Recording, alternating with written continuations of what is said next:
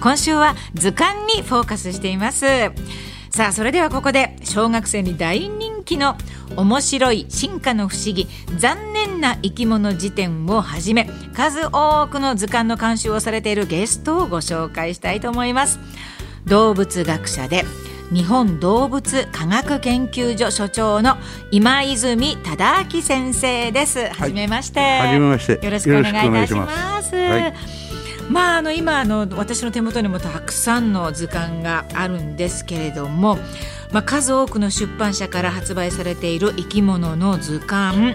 特に動物に関する図鑑で今泉先生の名前をよく拝見しますけれどもこれまでに何冊ぐらいの本を 手がけられたのか覚えてらっしゃいますか、えー、まあ500冊かわあすごい。そうですか。は言ってないと思います。大体でもこれ何年ぐらいあ僕は20いくつの頃からずっとやってるんで、うんうんうん。学習雑誌とか、うんうんうん、そういったところの動物ページが必ずあるんですね、はい、そういうところで訓練されたんで、うんうん、はい、そうですか。そもそもこの監修っていうのはどんなことをされてるんでしょうか、うん、監修というのは内容がですね、はい、正しいかどうかを判定する係ですね、うん、なるほど。細かい字の間違いとかは、えー、別の人がやる、はいはいはいはい、本筋がだいたいいいのかどうか、うん、合ってるかどうかですね、うん、たまに大きな間違いとかもあったりするんでしょうありますね。そうですか。やはりあの勘違いというか、はいはい、特に進化の話は多いです、うん、ああ、はい、そうなんですか。それから犬猫でも、うん、えー、書く人が人間と同一視っていうか、はい、人間の側から見るんですね、はあ、客観的に見ないと間違いになっちゃうんですね、悲しんでるとかね。あそう。涙流して そうするとねそれはちょっと行き過ぎてるんですね。あはい、なるほどね。あ面白いさあそして先生ご自身はあの動物学者としてのこのいろんな分野があると思うんですけれども、はい、ご専門っていうのはあるんですか、えー、専門はあの、うん、種類がまず哺乳類ですね、は。あ、あの牛馬犬、はいはい、猫、はい、哺乳類、はい、そしてそれの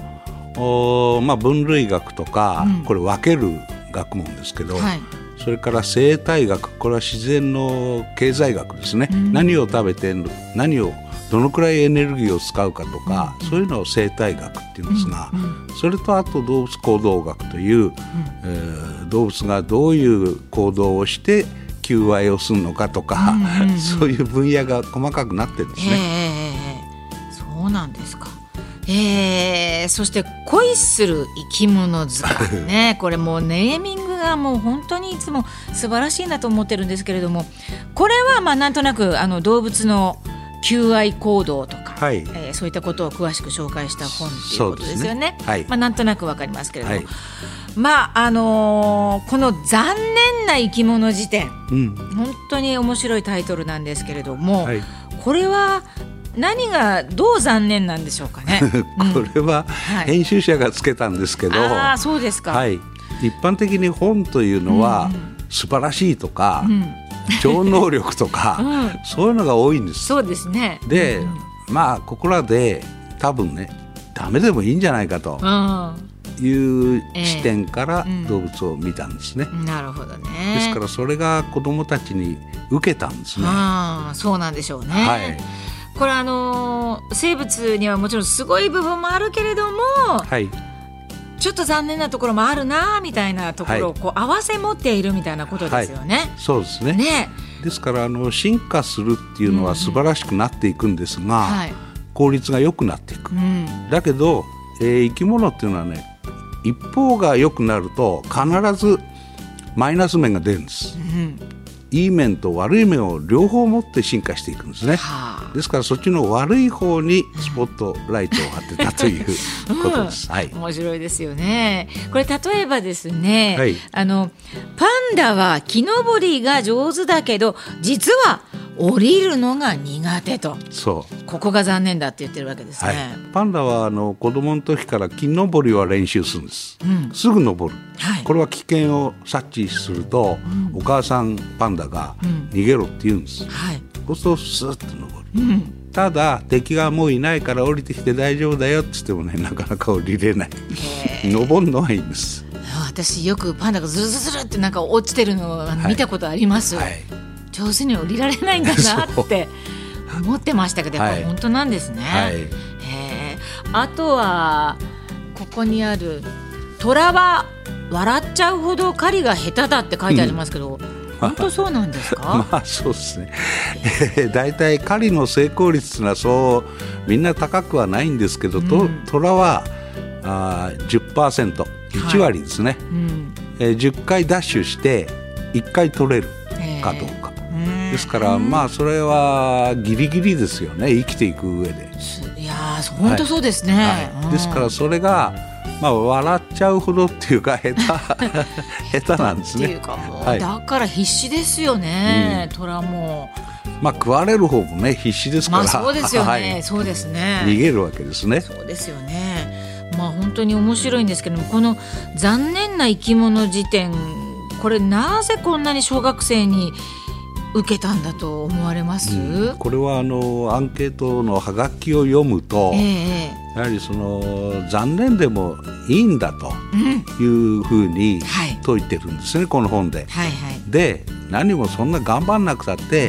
うん、いろんな生き方があるじゃないかと。はい、ですからそういう多様性というか、はい、仕事の多様性ですね、それでも十分いいんだよっていうことで安心したみたいですね。小学生もやっぱりそう思ったんですね。まあこれ大人もまさにそう思ってるわけで、はい、完璧じゃなくてもいいっていうことですよね。うん、そうですね。少しくらいね、えー、ちょっとあのドジなところがあっても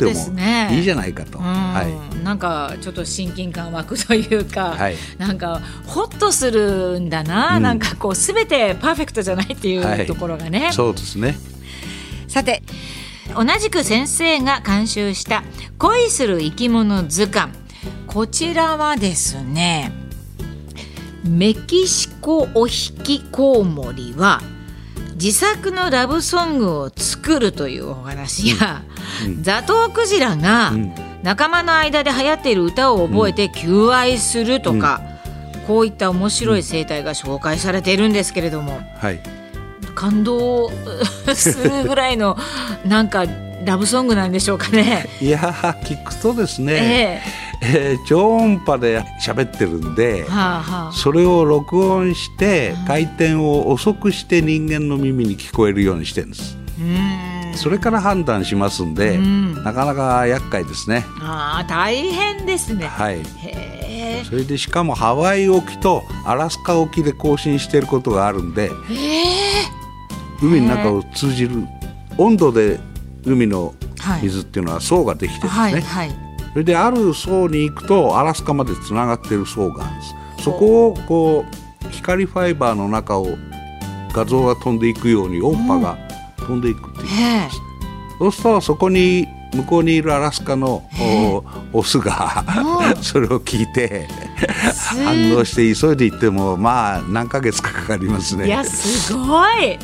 超遠距離恋愛みたいな。すごいですね、はい、え。ー、面白い。まあそういったあの生態が分かるのも日々動物と接したり、うん、時にはまあ命がけの調査とかね、うん、研究もあるんだと思うんですけれども、はい、皆さんそういった方っていうのは日々毎日その専門の仕事としてやってらっしゃる方がいっぱいいらっしゃると。そういうことなんですね。そしてまあ僕らの影ですよね、はいはい。えー、自分が面白いからやってる、そういう人がたくさんいて、えー、えー、研究報告としてちょっとずつ出すわけですよね。ですから大変なことですね。そうですよね、はい、こんなにもう今いろんなことが分かっている世の中でもまださらに分からないこととか、新しいこととかって発見されているんですか、はい、出てくるんです。そうです少し分かると余計分かんなくなるんですね。はい、深いですね。今泉先生は東京水産大学をご卒業後、はい、科博、えー、国立科学博物館で哺乳類の分類学、はい、生態学を学ばれて上野動物園で動物解説員をされていたということでね、はい、上野動物園ってまああの親しみのある動物園ですけれどもそこの動物たちで先生が特になんかお気に入りとか見せられた動物とかってありますか、うん、そうですね。猫科動物はいいですね。ヒョウとか。とか。ライオントラ、はあ、ピューマ。猫科はあのお母さん猫が必ず子猫に教育するんです、うん、そのやり方がすごく参考になる。人間にとって、はい。やってみなっていう感じでやらせんですね。なるほどでそれをやんない子はまあ落ちていくんですが、うん、はい、だからそういう過程がすごく面白いですね。はい、しつけみたいなことが見られるんですね。はい、そうですか。あのまあ今こういった図鑑たくさんあってこういった図鑑に触れて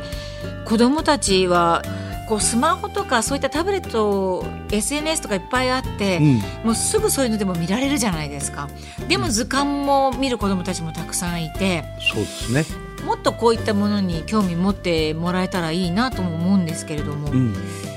どうしたらいいでしょうかね。僕はやはり子供小さい頃から図鑑とか紙のものをめくるっていうのが大事、はい、指でめくっていくめくる作業が、ね、こうやんじゃなくて。さっとやるんじゃなくてね。はい。そうするとめくるというこの皮膚感覚が、やはり脳と直結してますから、はあ、非常にあの器用にもなるし知識として入るし、うん、重要なんですね、うん、ですから紙で調べるっていうのはもう基本的にすごく大事だと思ってるんです、はい。なるほどね。なんかだからまずそのお子さんもそうだけどやっぱ親御さんがそういうふうに思ってないと、うん、なんかあれですよね、はい、今まあちょっと悲しい話が多いですね、うん、えー、乳母車をしながらやってますからね。ああね危ない赤ちゃんは顔を見てるんですね。あお母さんの目をね、うん、でもお母さんこっち見てるから向いてるからね。信号が伝わらないんですよ。だから僕は